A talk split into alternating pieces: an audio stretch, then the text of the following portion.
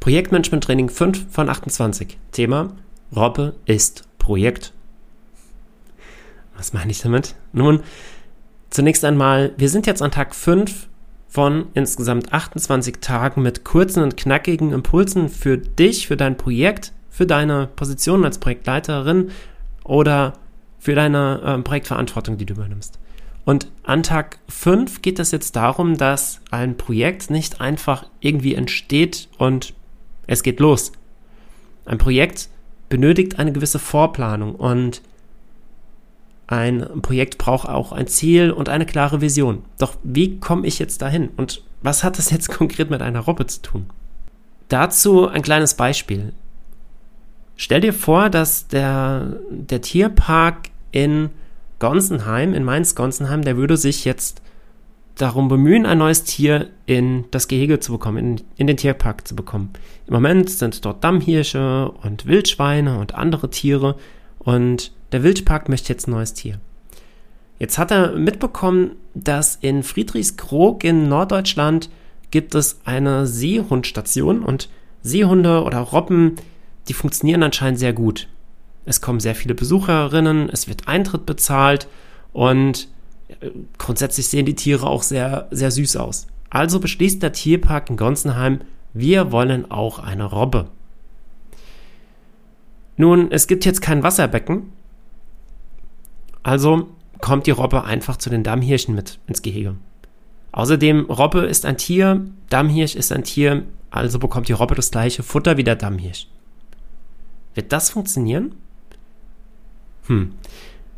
Wenn wir das übertragen auf ein Unternehmen, dann würde das bedeuten, ein Unternehmen möchte ein Projekt umsetzen und überlegt sich, naja, dieses andere Unternehmen dort nimmt Scrum und ja, irgendwie funktioniert das ganz gut. Die Ergebnisse sehen gut aus, dann machen wir auch Scrum. Und dann sucht sich das Unternehmen irgendein Projekt und setzt dieses Projekt mit Scrum um.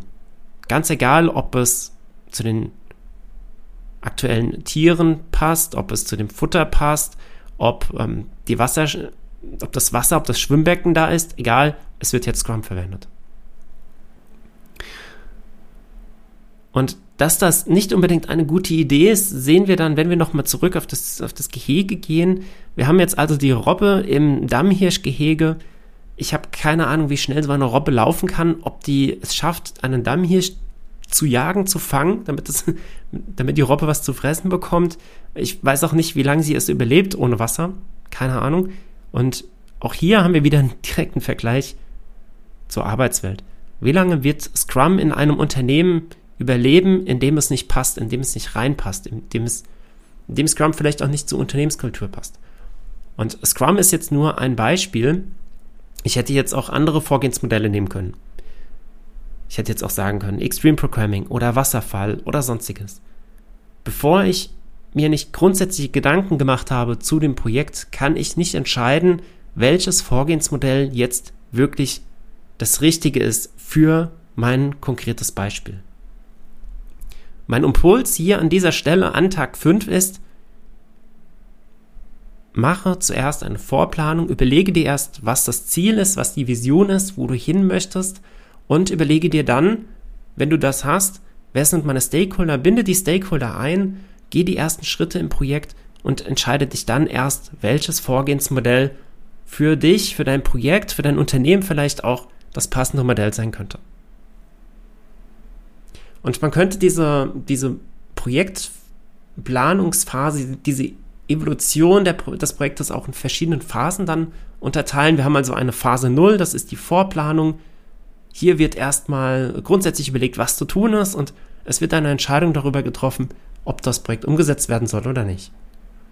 Dann gibt es eine erste Stufe der Evolution. Man weiß jetzt, es soll wohl umgesetzt werden und jetzt muss identifiziert werden, was das jetzt konkret bedeutet, was, was da umgesetzt wird und wozu es umgesetzt, umgesetzt wird.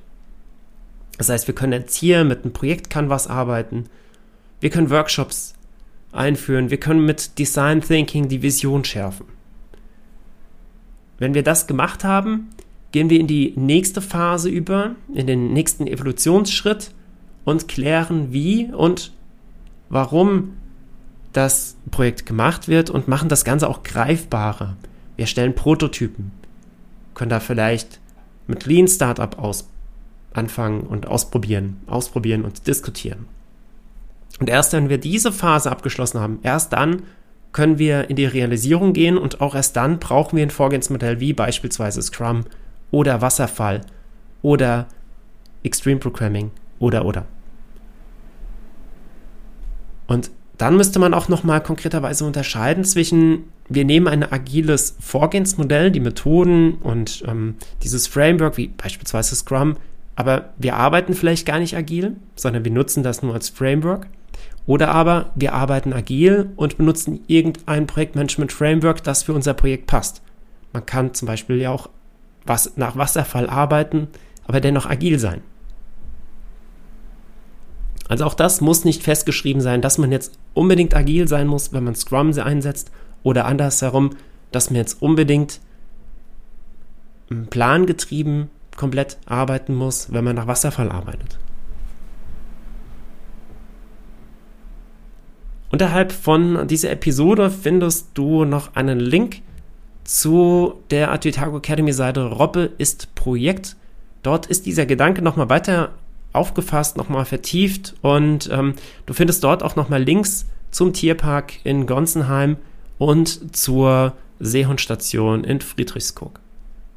Vielen Dank, dass du dabei warst und morgen geht es weiter mit Impuls Nummer 6.